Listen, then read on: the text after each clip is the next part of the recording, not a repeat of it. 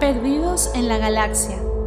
Intervienen como narradora Berta Estela Díaz Hernández, Oxal Árbol Gótico, Sena Esther Mirón, Axón y Saúl García, Patriarca Julio Marín, voz nativa Dark Drake, música de Julio Marín, radiobrujas.com. Todos los derechos reservados. Prohibida la reproducción parcial y total de la obra. Basado en un texto y guion adaptado de Druida CC para radiobrujas.com.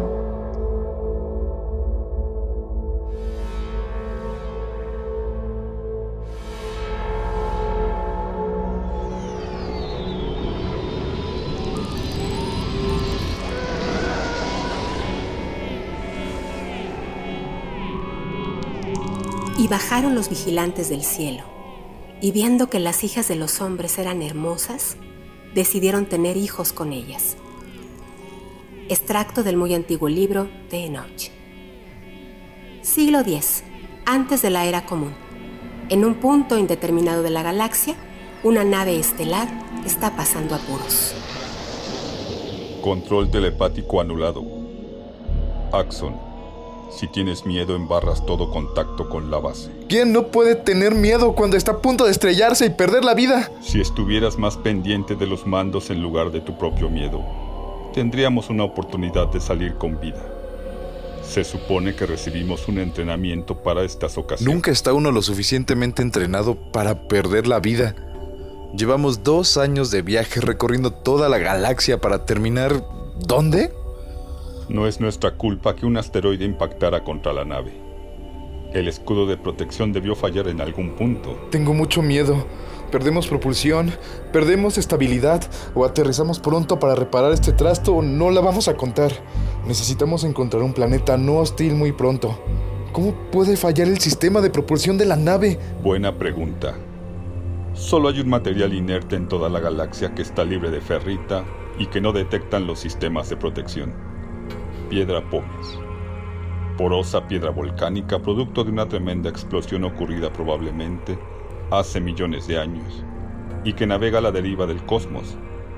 Quizás solo sea el vestigio de un viejo planeta. Y nos tenía que tocar a nosotros. Hmm. Recuerda que el miedo es nuestro principal enemigo. El mapa estelar revela que existe un planeta adecuado a solo dos años luz tardaremos casi nada en alcanzarlo con la reserva de propulsión que existe. Está marcado en los mapas como el planeta azul.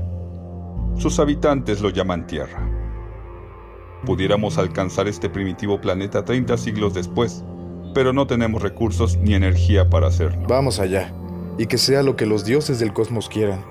En la base de datos muestran un planeta primario, virgen, y que como tecnología han logrado inventar la rueda. Sospecho que vamos a estar muy entretenidos si logramos salvarnos. Vamos allá. No tengo recursos para el aterrizaje. La computadora principal no responde. Vamos a morir. Recursos exteriores de la batería principal. No, no podemos hacer eso. Es contrario al código de navegación. No sé para qué vamos a querer luces y demostraciones esperpénticas después de muertos. El momento es... Ahora la nave consiguió enderezarse y convertir sus atolondradas piruetas en un perfecto ángulo de 45 grados. De esta forma, aterrizó suavemente sobre la superficie del agua, levantando una gigantesca y poderosa cortina.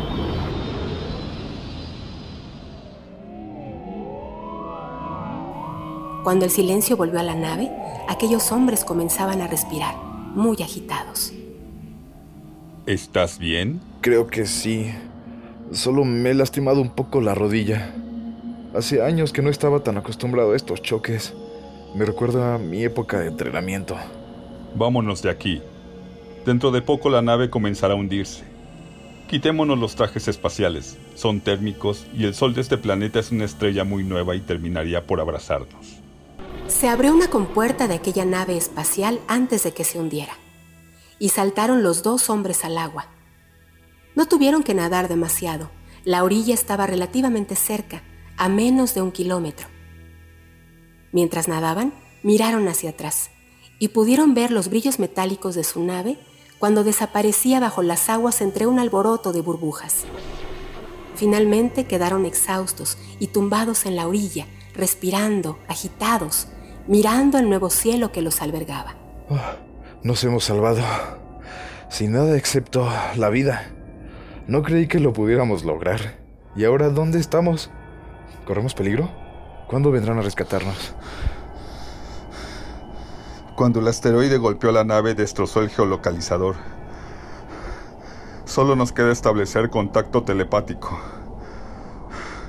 Ellos saben que estamos en un lugar indeterminado de la Vía Láctea. Ah, genial. Con estos datos, si empezaran a buscarnos ahora, día y noche, con todos los recursos del planeta solo tardarían 40 años en encontrarnos. Con los medios que dedican a una expedición de riesgo, con suerte en 10 generaciones podrán encontrar nuestras tumbas. Esto ya lo sabíamos cuando aceptamos la misión. Solo nos queda prosperar en este planeta. No está tan mal como creemos. En los últimos 10 minutos pude sacar algunos datos de la vida de aquí. Nos podemos adaptar, me parece. ¿Qué idioma hablarán aquí? ¿Hay muchos habitantes? ¿Dónde estamos? ¿Qué comeremos? La computadora de a bordo marcaba que nos tendríamos que resignar a la telepatía mientras aprendíamos la lengua. Estamos en un punto inconexo del hemisferio norte de este planeta. No está demasiado poblado y sus habitantes son o muy pacíficos o muy violentos. Debemos estar alertas. Y en cuanto a la comida, son muy primarios. Comen cadáveres, carne, pero tienen frutos que parecen jugosos. No todo está perdido. ¿Y qué tal son sus mujeres? No lo sé. Yo soy gay. Olvidé preguntar ese dato a la computadora. Solo necesitamos como algo urgente arco y flechas. Construir algunas armas. ¿Armas para qué? Pues, por ejemplo, para ese tigre dientes de sable que tienes justo detrás de ti. No puede ser. Se extinguieron hace más de 10.000 años. Lo decía el Atlas de la Vida. Tenemos que actualizar ese Atlas. Nosotros sabemos que no debe de existir. El Atlas también lo sabe. Pero el tigre no lo sabe. ¡Corre para el agua! ¡No nos queda otra!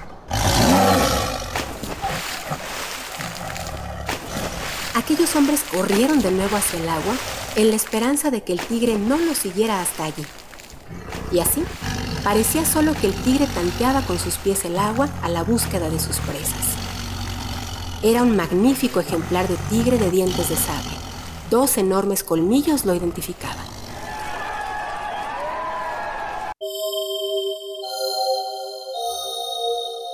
Estás escuchando radiobrujas.com.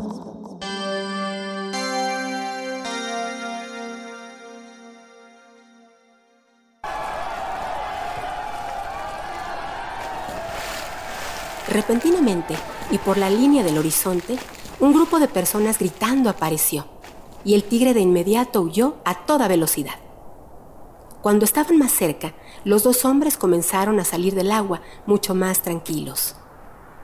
Era una especie de tribu variopinta, con numerosos niños, algunas jóvenes y un anciano de larga y frondosa barba. La primera comunicación fue por telepatía supieron que eran los terrícolas y que llamaban a su tierra Madre Tierra. Y pensaban que ellos venían de la Luna, su satélite, un tremendo enigma. Que los respetaban y no pensaban darles muerte ni comérselos. Las mujeres eran francamente hermosas, preciosas, de ojos profundos y felinos y caderas amplias. Este planeta promete, tiene posibilidades. Me alegro si vas estando más contento. Es que no hay otra posibilidad más que adaptarnos.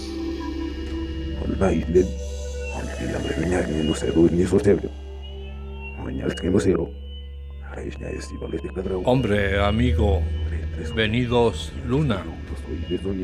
Yo, Abul Changala, padre, abuelo, patriarca, toda tribu Chenka.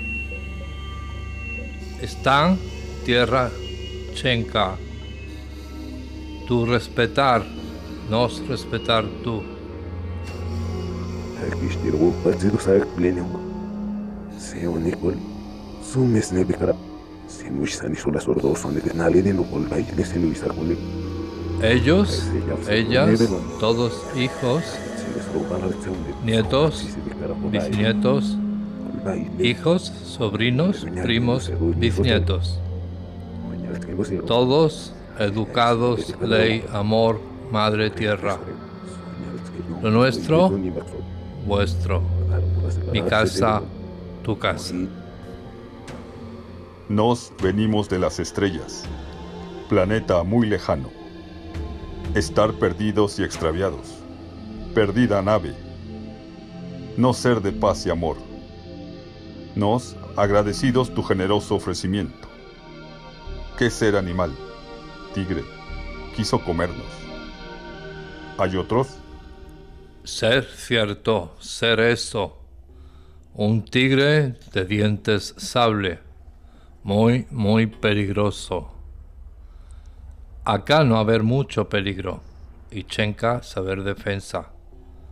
Hay elefantes corneados, mamuts, pumas, jaguar, celote, serpiente, gran lagarto agua.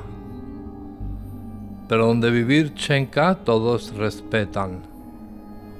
Solo tener enemigo en los Zen.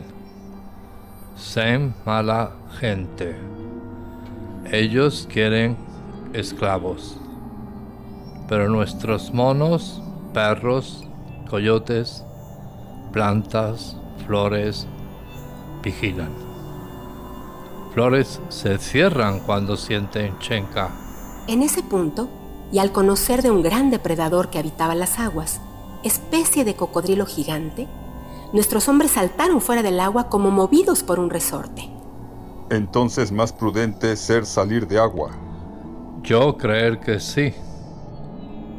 Ruido, impacto, estrella, estelar, cielo, en el agua, gran susto, ellos fuera, pero no tardarán en regresar. Aquellos hombres se unieron a la comitiva que comenzó el camino de vuelta hacia sus casas.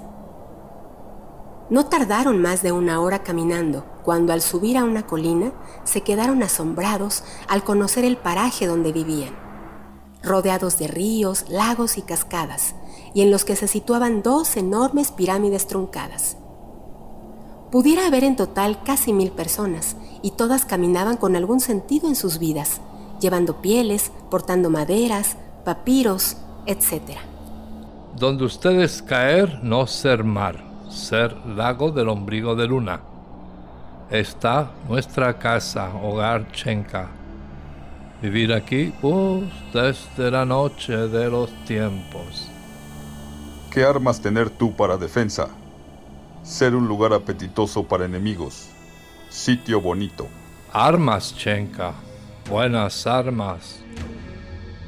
Palos estando. Hacha, garrote, piedra y lanzas bravas para nuestros enemigos y protección del cielo. Necesitar arco y flechas. Nosotros enseñar. Mi amigo Axon ser campeón de tiro olímpico en Olimpiada nuestro planeta. Con arco y flecha enemigos van fuera, hasta animales salvajes. Animal ser hermano de hombre chenca. Pero, wow, en la noche del tiempo, tiempo antiguo, antiguo, el hermano lagarto de agua y el tigre de dientes sable probó una vez la carne humana y desde entonces la desea y no quiso ser amigo. Chenka solo tiene estos enemigos. Y el volcán que vomita fuego cuando enojado por hombres hace mal, volcán vomita. ¿Qué ser Olimpiada? Del Olimpo, la casa de los dioses. Pero otro día yo explicar tú, con calma. Los días fueron pasando y cada vez más adaptados a aquellas buenas personas que les proveían de comidas y especialmente fruta abundante, ya había pasado casi un año. Resignados cada vez más a tener el contacto perdido con su planeta. Supieron entonces por el patriarca de una tradición oral que hablaba de numerosos visitantes. Visitas que habían ocurrido en el pasado que confirmaba lo que registraban los atlas de la base de datos de la computadora de a bordo antes de que se perdiera. Esos datos habían sido confeccionados de toda la galaxia por exploradores anteriores. Al igual que quedaron muy contentos cuando supieron que ocasionalmente, de tarde en tarde, naves extrañas los visitaban. Eran demasiado frecuentes los avistamientos de naves que se limitaban a describir estelas en el cielo y en alguna ocasión los hombres pudieron distinguirlas, especialmente en las noches. Y cuando Oxal tuvo la idea de dejar una señal planetaria galáctica de forma permanente encendida en el llano, era una especie de letra X con un cero pequeño. Pudieron incluso enviar mensajes telepáticos. Cada tanto veían alguna estela de aquellas en el cielo, pero no obtuvieron respuesta alguna. Había pasado casi otro año en el que enseñaron a los lugareños a construir balsas y las artes de la pesca, a tener un consumo responsable, a criar piscifactorías y transmitir a los niños el peligro futuro de un personaje infantil que ellos crearon para la enseñanza. Pésimo, ridículo y malvado, llamado Señor Pesticida. Axon les enseñó a construir arcos y flechas después de seleccionar un ciento de maderas y árboles, y lo mejor, a disparar con ellas. De un modo instintivo, especialmente las mujeres, se adaptaron a la nueva arma. Las mañanas se podían ver en la periferia de aquellas casas de adobe y tejados de ramas con más de 200 arqueros, hombres y mujeres, frente a blancos de canastas disparando sus flechas, y lo cierto es que en menos de un mes lograron hacerlo mejor que bien pero el campeón seguía siendo Axon. De certera puntería. Una joven, Lena, hija de la luna, apretaba los dientes y quería ser digna aprendiz de su maestro Axon. Quería gustarle y disparar los mejores tiros. Y por esto entrenaba día y noche, aunque sin conseguirlo. Le bastaba unas palabras de aliento de su maestro para seguir horas y horas disparando flechas. Los días transcurrían tranquilos pero invadidos de una profunda melancolía noxal. Añoraba su planeta, su gente. No solo enseñaron, también aprendieron de ellos. Aprendieron el valor y dimensión del tiempo, que perderlo era ganarlo. La vida hace tres mil años tenía el aire limpio, tan limpio que se divisaba el vuelo de una mariposa a lo lejos, el halcón de forma nítida y alimentaba respirar. Como cada día su lugar favorito era sobre la colina desde la que se divisaba el poblado y donde crecía una suave y frondosa hierba al pie de la generosa sombra de un árbol de caoba de copa gigantesco. Unos hombres eligieron ser odiados en libertad. Ellos, en libertad, eligen odio. Les gusta ser temidos. Yo elegí ser amado. Es más cómodo y se duerme tranquilo. Nuestra vida es sencilla en el amor. Un hombre debe tomar mujeres que pasen necesidad de adoptar sus hijos. Así hay mujeres con varios hombres y hombres con varias mujeres que tienen varios maridos. En cultura chenca las mujeres pueden llegar a tener muchas habilidades y por tanto, protegidas en su manto, siempre posible la vida. El odio es una enfermedad en el corazón y no entendemos odio. Las ofensas, matar, matar a tu semejante, matar a una mujer, matar por una mujer, son enfermedades. El odio es enfermo. Si hay enfermos, hay destierro. No queremos esa persona. Nadie quiere persona enferma. Cada vez que un hombre solitario viaja, nunca es bien recibido en ninguna parte.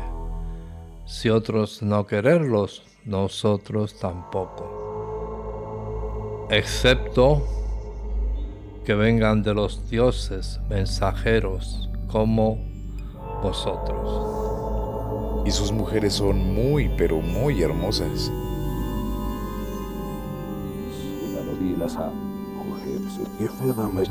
Para nosotros ser orgullo.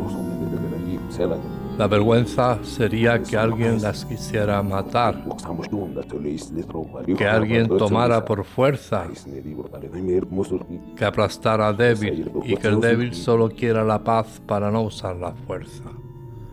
Que una mujer sea débil. Nuestras mujeres siempre quieren ser fuertes. Esto aprendí de mi padre, que a su vez lo aprendió de sus ancestros. Y otros a su vez de sus padres y estos de sus abuelos. Ningún hombre nace malo ni bueno. Solo el hambre, la enfermedad, crea hombres malos, mujeres malas, como un árbol cuando nace torcido, por ejemplo. El tiempo y la enfermedad del odio anidarán en los corazones de muchos hombres. Todas las tardes ocurría una improvisada tertulia, como aquella en la que un pequeño público se disponía alrededor de los tres hombres. Todos querían aprender de los más sabios. Aquella plácida tarde, Axon y Oxal charlaban plácidamente, tumbados sobre un acolchado grupo de hierbas en la colina. Axon le confesaba una charla que tuvo lugar semanas antes con Sena, y cómo era la mujer más hermosa que había conocido en la vida. Hay algo que debo decirte. Figuraba en la base de datos del atlas de la nave. Tomé todo con las prisas necesarias poco antes del impacto. Mientras tú estabas muy ocupado temblando por perder la vida. Esta pobre y buena gente dentro de poco sucumbirá ante sus enemigos. A estas horas se está formando un enorme ejército en el este que marchará contra ellos y matará a hombres, mujeres y niños, sin piedad alguna, y robará sus tierras. Es un ejército gigantesco, que es imposible derrotar solo con 200 arqueros. Sus enemigos han estado reuniendo ejércitos de todas partes con la promesa de que el lago esconde comida, como si fuera a llegar y tomarla. Serán más de 5.000 soldados. ¿5.000? Si esos deben ser todos los habitantes del continente en esta época. Supongo que nosotros pereceremos también. Me siento cansado para huir eternamente. Venderemos caras nuestras vidas. Entonces, cobran sentido las palabras de Cena. Los dioses me permitieron ver mi futuro y el de mi pueblo. ¿Vendrá un ejército del mal que matará a los míos o tendrá esa intención? Pero un dios con un rayo de fuego los aniquilará, porque llevo un hijo de él en mis entrañas. Sí, Axon, Llevo un hijo tuyo que será líder de mi pueblo en el futuro. Comí el hongo sagrado y tuve la revelación. Tan ocupados estaban los hombres en la enorme tristeza que tenían que repararon tarde en los gritos de los habitantes. Corrían. Algunos subieron hasta la colina señalando un resplandor extraño y atemorizante en el horizonte. Algunos de ellos se habían adelantado y venían contando que un ejército del infierno les atacaría al amanecer. Todos corrían entre lágrimas y temblores del simple miedo. Faltaba poco para amanecer cuando otro suceso aún más extraño inundó a los habitantes de aquel pueblo. Una nave espacial aterrizó en la colina junto a los hombres. Bajó ceremonialmente y muy despacio, envuelta en luces armoniosas de color verde, hasta posarse sobre la hierba. Entonces se abrió una compuerta a modo de invitación, y en ese punto, Axon y Oxal se despidieron. ¿No vienes entonces? Mi sitio está aquí. Ya los hice mi gente, mi familia. Y además me enamoré y voy a ser padre. Bien. No hay tiempo que perder. Solo te deseo toda la felicidad del mundo. Sé que aquí serás feliz.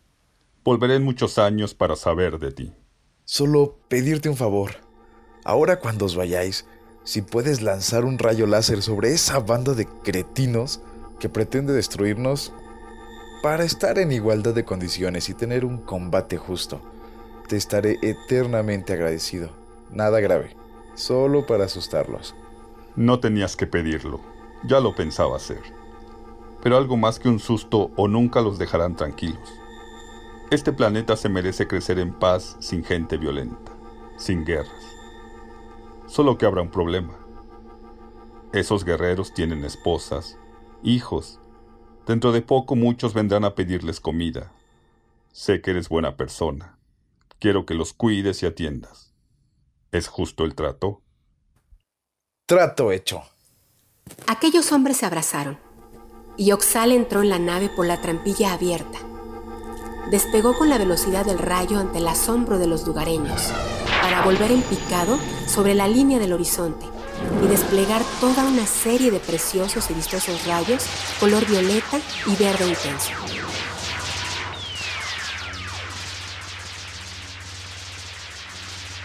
Momentos después, muchas cortinas de humo se dejaron ver en el horizonte.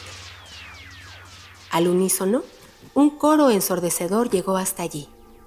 Era una especie de murmullo macabro con miles de víctimas. Los pocos testigos que quedaron, incluidos los ojeadores del pueblo, hablaron del rayo destructor de Dios, que aniquiló por completo a sus enemigos.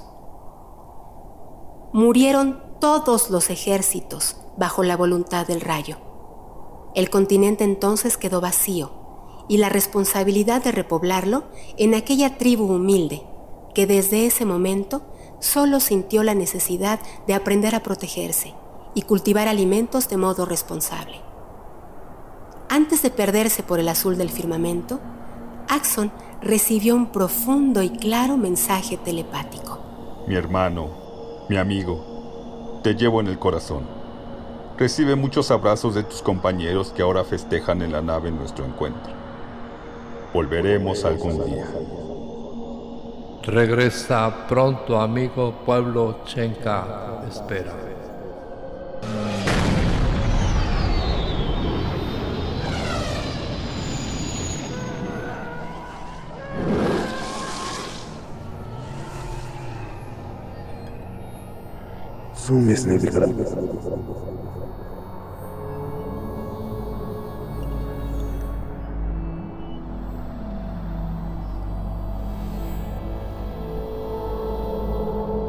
Perdidos en la Galaxia. Intervienen como narradora Berta Estela Díaz Hernández, Oxal Árbol Gótico, Sena Esther Mirón, Axón y Saúl García, Patriarca Julio Marín, voz nativa Dark Drake, música de Julio Marín, radiobrujas.com, todos los derechos reservados, prohibida la reproducción parcial y total de la obra, basado en un texto y guion adaptado de Druida CC para radiobrujas.com.